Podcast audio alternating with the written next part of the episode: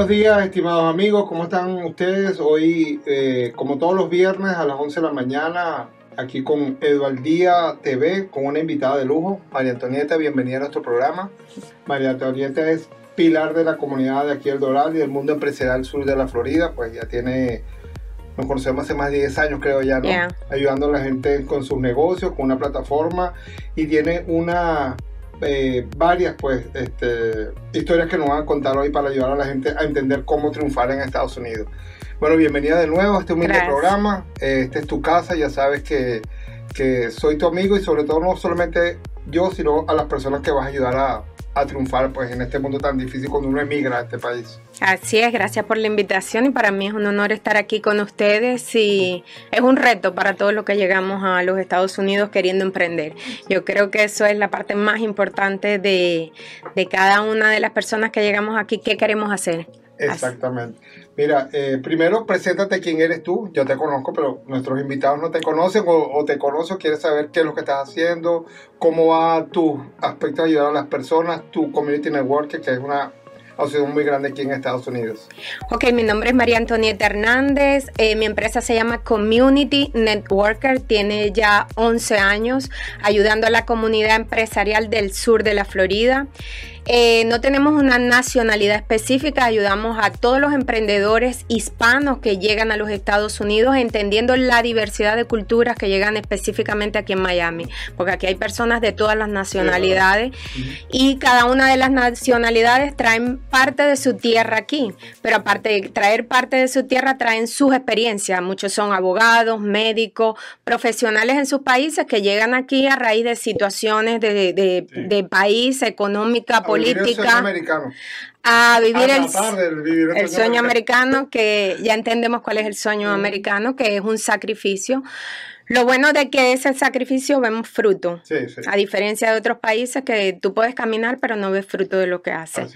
Durante 12 años yo creo que he tenido la oportunidad de conocer muchísimos emprendedores ya que hago un evento que se llama Business Expo Doral que trae aproximadamente 1.500 emprendedores cada año. Cada año ha ido creciendo y durante todo este tiempo he conocido grandes emprendedores como grandes emprendedores que se convierten en pequeños porque comenzaron con mucha emoción pero no entendieron el país y perdieron todo. Parte de lo que vamos a hablar hoy es de eso, pues, este, creo que nos vas a contar hoy de un libro que escribiste, ¿no? de la experiencia que tienes y ver por qué la gente falla. O sea, venimos a nuestros países con unas creencias o unas costumbres pues, que vamos a triunfar o queremos repetir el modelo que, que nuestro país fue exitoso, pero es, es imposible, o sea, son condiciones diferentes y si uno lo asimila, lo más seguro es que fracase. Ujú. Lo que pasa es que esto es un país de mucha estructura y de muchas leyes que ya están, ya están escritas. O Tengo sea, un amigo que dice que este país es una dictadura de leyes. Así mismo, es verdad, porque todo aquí está normado. sí, aquí tú tienes que buscar un nicho y tratar de encajar en el nicho, pero no salirte de ninguna de las reglas ni hacer nada fuera de las reglas de lo que te piden, porque ahí es donde la gente fracasa. Otra de las cosas que yo he visto de muchos emprendedores que fracasan es que abren negocios por emoción. Y eso es Fatal. porque el negocio por emoción es de pronto como viste que a otro le funcionó, tú crees que a ti te va a funcionar. Y definitivamente eso no existe. Esa persona que de pronto le está funcionando ahorita tiene mucha historia atrás de Que fracaso no sabemos, bueno. para conseguir ahora que realmente ese negocio haya triunfado. Pero realmente las personas que yo veo que triunfan son aquellas personas que tienen la humildad. O sea, y humildad no es arrastrarte en el piso, sino ser humilde para dejarte enseñar y aprender. Humildad para poder aprender de en el nicho que tú te quieres meter. Por ejemplo, yo siempre le digo a alguien, ¿qué negocio tú quieres poner? No, yo quiero poner una peluquería. Ok. ¿Tú alguna vez has tenido una peluquería? No. Pero veo que todas las mujeres se hacen el pelo y que cuesta bastante dinero, por ejemplo. Y abren la peluquería. Y cuando abren la peluquería fracasan. Porque el problema es que no es solamente que tú quieras hacer algo como negocio, como en los países de nosotros. Por Claro. ejemplo, en Venezuela el que quería tener una peluquería iba, rentaba un local Y listo. y ya era peluquero y hacía uña ya. Tú no sabes que aquí para ser peluquero o hacer La uña licencia. tienes que tener certificaciones. mismo, Claro. Entonces tú tienes que pagar y la certificación, por lo menos hacer hacer el curso de uñas no te cuesta menos de 1.500 dólares y tienes que estar seis meses en un colegio porque si llega una inspección y se dan cuenta que tú tienes personas que no tienen ese... Te lo cierran o te multan, pues peor todavía. Exactamente, entonces ahí es donde tú te das cuenta que hay un tiempo de preparación que es el que tenemos que entenderlo porque tenemos que aprender de los negocios, tenemos que entender cómo funciona, tenemos que ir y trabajar. Si tú quieres hacer un negocio, vamos a poner que quieras una peluquería, hacer un negocio de uñas, algo lo más básico.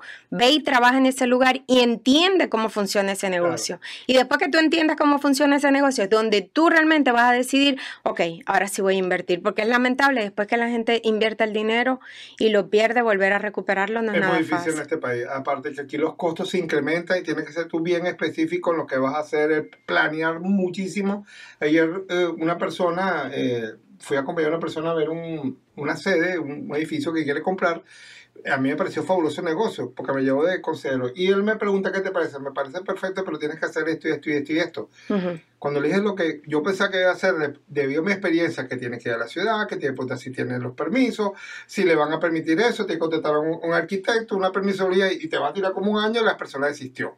Mm. Entonces, eso es lo que nosotros lo que toca decir por la emoción. Me gusta, es baratísimo. Ah, pero si no tiene permiso, no te deja parar el carro, si no para hacer esto. Y en menos me dijo, yo como que no voy a comprar nada porque eso es así, que hacer las cosas así. Pero eso se llama estudio del mercado, que ese es el otro error número dos que cometemos Mira, pero, todos. óyeme, es que ese estudio de mercado no era de si le iba a pegar para lo que quería, era de cumplir con las leyes. O sea, Básico. es decir, si tengo mil pies, ¿cuánto puede cemento tengo, verdad? Si lo puedo alquilar, si no puedo hacerlo.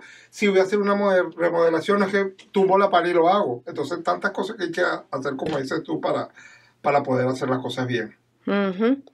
Eh, hay algo que se llama estudio de, de mercado y el estudio de mercado es algo que tenemos que hacer antes de entrar al negocio. Otra cosa importante también es lo que se llama enfoque. Muchas veces llegamos aquí y queremos hacer todo, nos convertimos en un pulpo. En todero. Entonces llegamos Mira, y... Vamos a hacer esto para la segunda parte cuando volvamos y porque te voy a pedir que me hables también cuando hablaste del punto de, nego- del, de la investigación de mercado para el negocio y el enfoque también de lo que vamos a hablar de lo que entra en lo que tú estás haciendo con las plataformas estas de, de porque no solamente es un estudio de mercado, no solamente es una investigación, sino para qué sirvo. Ah, pero después cómo lo vendo, que es lo difícil. Bueno, Ujú. ya volvemos amigos en la segunda parte de Valdía TV con María Antonieta Hernández.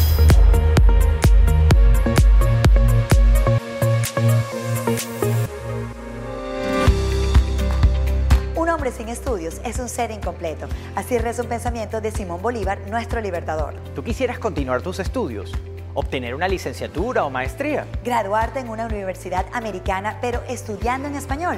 Estudia y gradúate en FGU Florida Global University con clases 100% online, adaptado a tu horario con docentes y tutores internacionales. Plataforma de vanguardia y planes de becas. Visítanos en floridaglobal.university. Y empieza tus estudios de inmediato, tu nuevo futuro.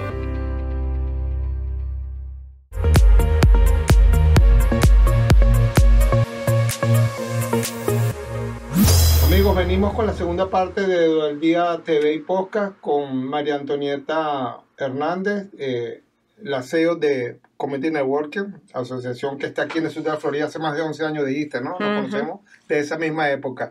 María te damos los temas importantes en la primera parte y hablamos del estudio de mercado. Hablaste tú del enfoque y yo te pregunté, estudio de mercado, bueno, primero creo que es enfoque, ¿qué es lo que voy a hacer? Después estudio de mercado y después la parte de lo que es redes sociales, social media, lo que es ventas en digitales que tú también lo manejas. Exacto, mira. eh, el estudio del, merca- de- del el estudio del mercadeo o del mercado, dependiendo de lo que tú vayas a hacer, yo siempre le digo a las personas que llegan a los Estados Unidos, específicamente aquí en Miami, que es donde yo más me he movido, realmente cuál es tu experiencia en tu país. Yo creo que esa es la pregunta número uno. Tu experiencia no es la experiencia ni las vivencias de otras personas, es tu experiencia. ¿Qué tú hacías en tu país? No, en mi país yo tenía un negocio, ¿de qué era el negocio? Ok, yo vendía ropa, hacía, era peluquera, volviendo al tema de la peluquería, o soy profesional, soy abogado, tengo una carrera, soy enfermero. O sea, lo bueno de este país es que este país los estudios. los estudios del país de donde tú vengas, que eso es un valor importantísimo porque tú únicamente lo que tienes que hacer es traducir esos documentos, todos los documentos que tú traes de tu país, este país te dice más o menos en qué nivel tú estás en este país para ellos después decirte cuántas materias te faltan para terminar de graduarte, que eso mejor que tú, mm, o sea, eso lo hacen ustedes todos los días aquí en el colegio, yo creo que eso es una bendición para todos los profesionales que llegan. Muchas personas llegan, por supuesto, queriendo apagar fuego, y el apagar fuego es vivir para pagar renta, para pagar biles, para y no se dan cuenta que lo urgente le está matando lo importante. Así es. ¿Qué es lo que pasa? Que algo que pasa en este país, yo no sé, bueno, lo dijiste, tenemos ya 10 años de conocido, pero yo tengo 20 años viviendo ya aquí en Miami. Que el tiempo aquí vuela, o sea, nos despertamos y se acabó este año, nos volvimos a despertar. Ya estamos, hoy es la gente 23 de Ya me quedan seis meses Sí, para sí, que sí, se acabe este año. O sea, algo importantísimo, que cosa que no sucede porque, te lo digo, yo regresé a Venezuela y yo escuchaba a la gente sentada en los mismos lugares, hablando los mismos temas, Sí, como, que, se detuvo el tiempo. se detuvo el tiempo. Aquí no, aquí el tiempo te lleva acelerado, como que tú vas y ni así. cuenta te da. Entonces, lo que yo siempre le digo a las personas que conozco y que creo que pueden hacer algo positivo para que lo vean en el tiempo, que es importante hablar de ese tema, es qué tú hacías profesionalmente, o sea, ¿qué es tu experiencia? La experiencia tuya o el don que tú tienes es algo único. Sí, Desarrollémoslo aquí. Llegando aquí es peor todavía camino o lo más seguro es que vayas a fracasar, ¿no? O si existe la posibilidad que tú te reinventes. Bueno, yo era, tenía un negocio de peluquería, vamos a decir, y ahora quiero montar una panadería. Conchale, yo creo que ese salto es muy... Sí hay posibilidades de reinventarse y hay personas que cuando se reinventan eh, la pegan, pero muchísimos son los que fracasan. Claro. Entonces el problema no es que tú te reinventes, sino tú estás apto para lo que Ya, estás haciendo, porque hay personas que no, o sea, un cantante no puede improvisarse cantante de un día para otro, Claro, ¿entiendes? sí, O sea, alguien que Eso pinta, o sea, hay dones, exacto, hay dones, habilidades, talento, y cada quien trae algo intrínseco, aparte de eso, su profesión, lo que estudiaron. Para mí particularmente, por ejemplo, te voy a contar el caso de una amiga que te lo estaba hablando hace ratico. Ella es farmacéutica en Venezuela y ella siempre ha trabajado como farmacéutica. Ella intentó hacer ese negocio aquí y no le fue bien. Todo el dinero que trajo lo perdió. Aparte de eso, que el tema de rentar un local en este Ay. país no es nada fácil. Aparte de eso, de lo costoso, costoso, perdón, muchas personas rentan un local y realmente no vienen a abrir las puertas hasta dentro de un año. Sí, sí. Porque aquí hay que tener cuidado con permiso, con muchísimas zonificación, o sea, hay muchas reglas que hay que tener antes de tú poder abrir la puerta. Cuando la abres, sin embargo, tienes que eh, pagar renta. Hay gente que me ha dicho, no, María Antonieta, salí súper bien. Imagínate que me regalaron dos o tres meses No, de... nueve meses más. Yo 5% le digo, wow, o sea, como analízalo bien porque todavía, eh, si ya, o sea, si cumples los requerimientos para abrir la puerta, que no tocaste nada en el local y ya el local estaba abierto, chévere, pero si por lo menos abriste un restaurante Claro, y quisiste inventar. Montar una cocina con campana, con eso, las inspecciones son fáciles seis meses. Y no es por nada, pero el Doral es una de las ciudades más complicadas que hay en ese tema, porque yo he trabajado en otras ciudades y es muchísimo más fácil el procedimiento. Ok, do- el- le estábamos hablando de los, al- de los alquileres o En rentar un local, sí. sí. A veces, eh, por lo menos yo he escuchado y he visto mucho emprendedores que tú sabes que anteriormente se traían mucha mercancía de China y abrían un local, pero es que le está yendo fantástico porque pero ya tú viste lo que cuesta rentar un local, por ejemplo. Hace poco, dentro de las cosas que yo hago, yo trato de ayudar a los clientes a hacerle lo que es el opening. Cuando van a abrir sus negocios por primera vez, les hago una estructura para llevarle los emprendedores, se hace un cóctel Claro. y es la apertura del local. Eh, una mueblería que estaba por aquí cerca, el muchacho le entregaron la, el, el local en lo que llaman en tierra, o sea, tuvo que hacer desde el todo. piso, baño, todo, solamente en la inversión de lo que hizo para poner sus muebles allí y comenzar a vender, fácil fue medio millón de dólares. Cuando y el local no era, era alquilado. Rentado. Sí, porque aquí comprar un local que lo que no existe, ¿no? El local, exacta, súper, o sea, él bien, él dice, no, pero es que a mí en Guatemala, él era guatemalteco, a mí en Guatemala, yo tengo las mejores mueblerías, yo, yo le digo, esto es un país completamente distinto, aparte de eso, que los muebles que él estaba trayendo eran muebles súper exclusivos, que no eran los muebles de mercado. IKEA, es un mercado, o sea, un target bien alto. Te puedo decir que fácil, él no duró ni ocho o nueve meses en ese local. Y cuando tú ves la cantidad de tiempo en horas de trabajo, porque en horas de planificación, en horas de, y aparte de eso, estar allí. Otra de las cosas importantes cuando tú abres, cuando tú abres un negocio es la emplomanía. Que la emplomanía es un tema súper interesante también, porque lo que tú tienes que pagar impuestos en empleados, o sea, cuando tú haces un costo, realmente mantener un local aquí o un negocio comercial no es fácil para nadie. Y aquí hay que tener todo en regla, desde hacer los taxes, pagar los impuestos, ah, porque tengo gente que no ha pagado los impuestos al IRS de sus empleados y el IRS le confisca todas las cuentas. ¿no? Sí, exactamente. Constan Por cierto, conta. que la tenemos nosotros aquí gracias a María Y estamos encantados con esa herramienta. Qué que bueno. vaya en cuenta la, la cuña, a ver si nos regalan algo. No, mentira.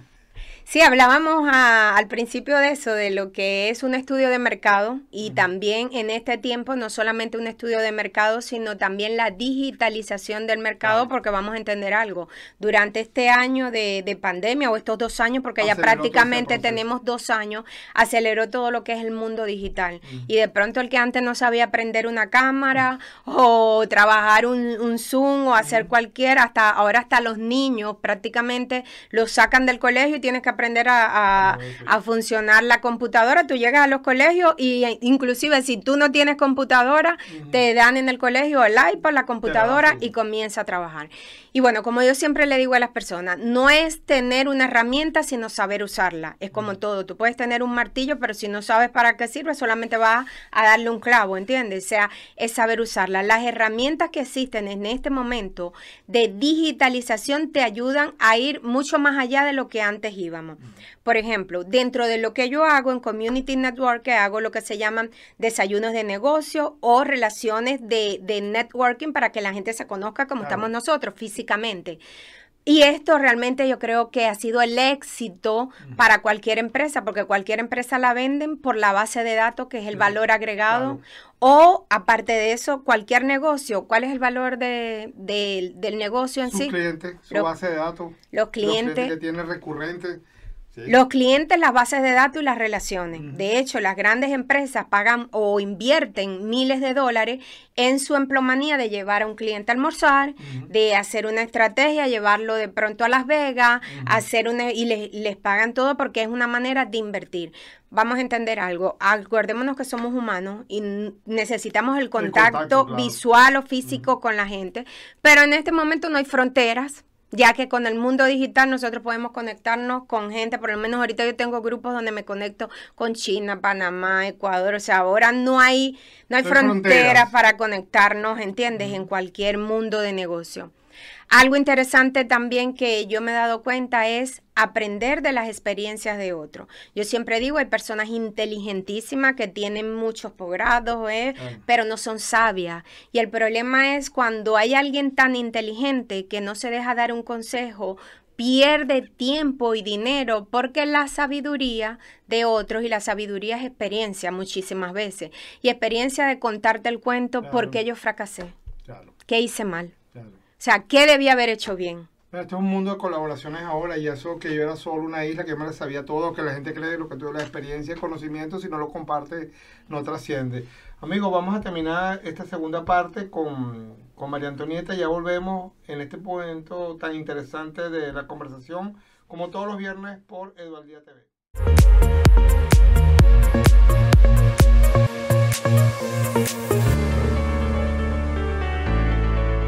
Conseguir una mejor oportunidad laboral está a solo un clic con Florida Global University. Estudias en cualquier parte del mundo, desde tu portátil, tablet e incluso desde el móvil. con horarios ajustados a tus necesidades y docentes de alto nivel. Deja atrás el temor de cursar estudios online. Obtén un título oficial norteamericano en licenciaturas o maestrías en las áreas de administración de empresas, tecnología de la información, periodismo y digitalización. Haz clic en postularse, envía tus datos sin compromiso y a la brevedad posible uno de nuestros especialistas te estará contactando. Para mayor información ingresa a floridaglobal.university y conoce la oferta académica. Florida Global University.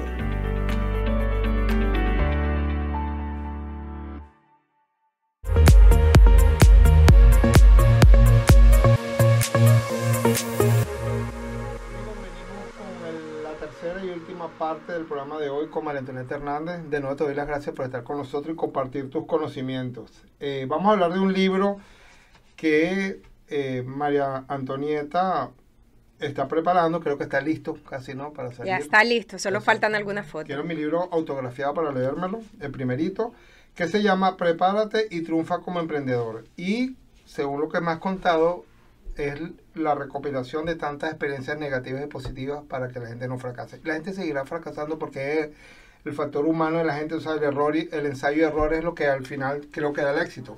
Pero cómo minimizar esos fracasos creo que es lo que tú estás tratando de entender a la gente con tu libro.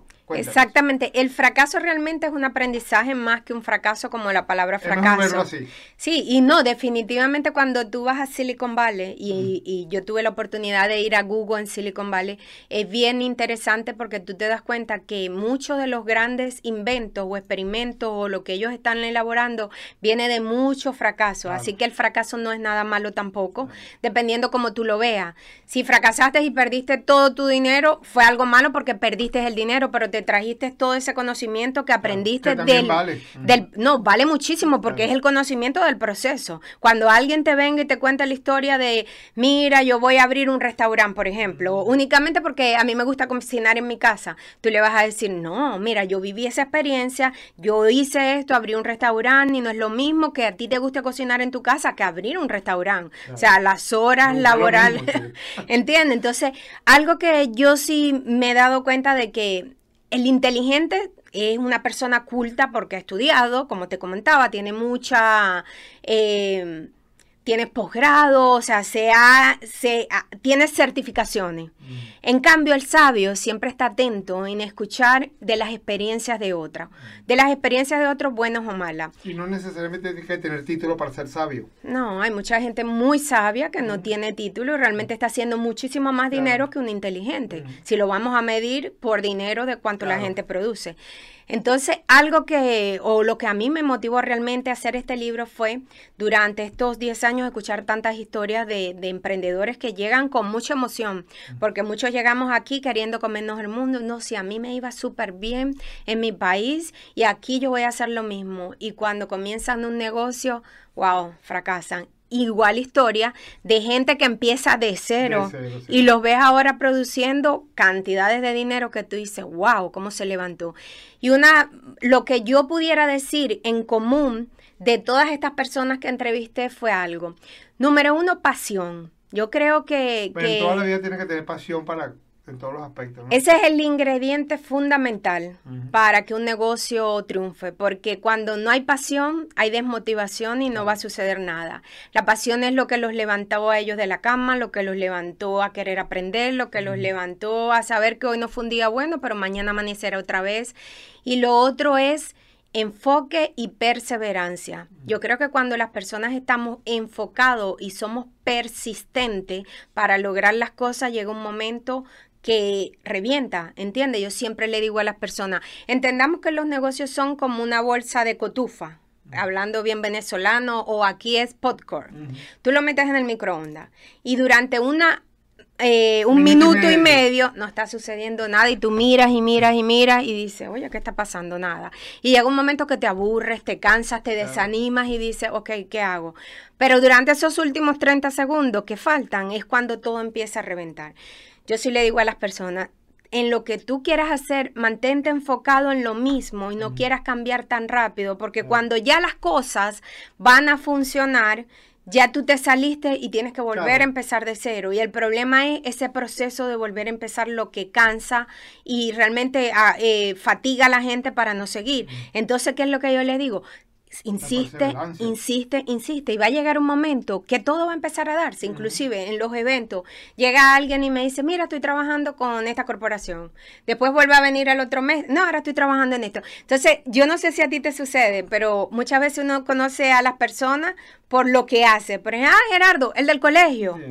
María Antonieta, la del networking, la como que mantente en lo que hace porque de una u otra manera la gente te empieza a asociar con Claro. eso. Y, no- y le da, transmite seguridad a las personas, porque ¿qué estás haciendo hoy? Mañana estás haciendo otra cosa. Si tú no eres estable, ¿cómo le transmites eso a las personas? Seguridad y credibilidad, Claro. que es lo que la gente está buscando, ¿entiendes? Si esta persona todos los días está bailando a como le pongan la música, entonces mañana le ponen un danzón y va y baila, ¿entiendes? Entonces, eso es clave primordial, mantenernos enfocados. Si lo que queremos es hacer digitalización, que es algo, aprendamos no solamente a usar unas herramientas, sino como dentro de esta herramienta podemos implementar otras herramientas para que nos ayuden a crecer. O sea, ¿qué tenemos que hacer para mejorar cada día en lo que estamos haciendo? Entendiendo que el día tiene 24 horas Claro. y que también es algo importante. Muchas personas llegan a este país con familia, con dinero, con sueños y después de años los ves solos, sin familias, divorciados, los hijos se les perdieron, porque la vida es balance. Sí, Y es lo que yo le digo a mi hija, yo le digo, no te puedes enfocar únicamente en hacer dinero, en producir y trabajo. La vida es balance de hacer relaciones, de amistades, de tu vida personal, de tu vida de familia, porque nada haces con ganarte el mundo y perder tu familia, ¿entiendes? Como aprendamos también en la vida, dentro de todo lo que hagamos, cuál es el balance real, porque a la final el tiempo pasa y cuando llegas a viejo, ¿quién no va a estar allí? no lo recoge. Y en la vida siempre hay tiempo para todo. Mira, hablaste de pasión, hablaste de perseverancia, faltó, creo, que está en el libro, la preparación. O sea, tienes que prepararte, ¿verdad? Ese es el ingrediente fundamental, prepararte en lo que vayas a hacer. Y si tú vas a emprender en un negocio digital, no solamente que te tienes que preparar en conocer el negocio, sino cómo ese negocio lo vas a mercadear digitalmente. ¿Por qué? Porque tienes que empezar a usar las herramientas. Y una cosa importante es que todas estas herramientas cambian continuamente. De pronto aprendiste a usarla de una manera y ahora la empresa hizo un update de cosas nuevas. O sea, es mantenerte ahí continuamente. Es lo que llaman educación continua. Claro. De que estás aprendiendo. Cada ratico. Mira, tengo una persona muy allegada que, que él siempre tiene la, la costumbre de querer hacer todo. Yo- no estamos diciendo que la gente tiene que hacer todo en una empresa, pero tienes que conocer un poquito de cada uno, porque también tú tienes que manejar un proceso. De las redes sociales no que vas a ser experto, pero tienes un equipo, pero tienes que aprender a, a usar las herramientas. Mira, Pero eso se llama delegar y eso también es Es bien, importante. bien importante en cualquier empresa porque hay el que lo sabe todo y no confía en nadie. Entonces, no es que, s- o sea, puedes saberlo mucho, pero si tú no confías en Claro. delegar cosas, el problema es que llega un momento que te vas a agotar.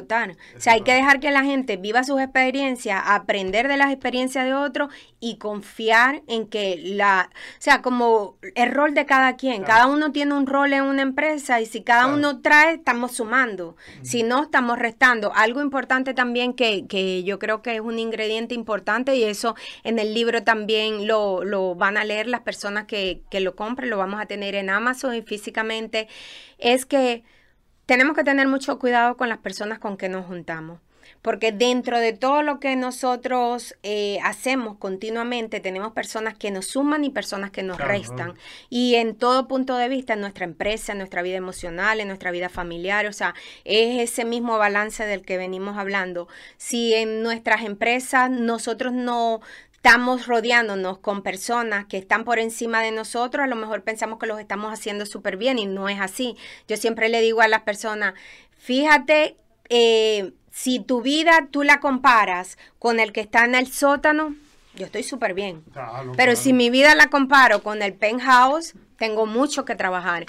Entonces, la, hay varias eh, reglas de liderazgo que te dicen te convertirás en las personas más cercanas y no es por menospreciar a nadie porque uno tiene que ayudar a todo el mundo, sino que de lo que tú quieres, trata de buscar a alguien que esté más arriba y que haya llegado porque ese va a ser tu motor, motor impulsador que te va a decir, dale. Y si está arriba es por algo, no es por suerte.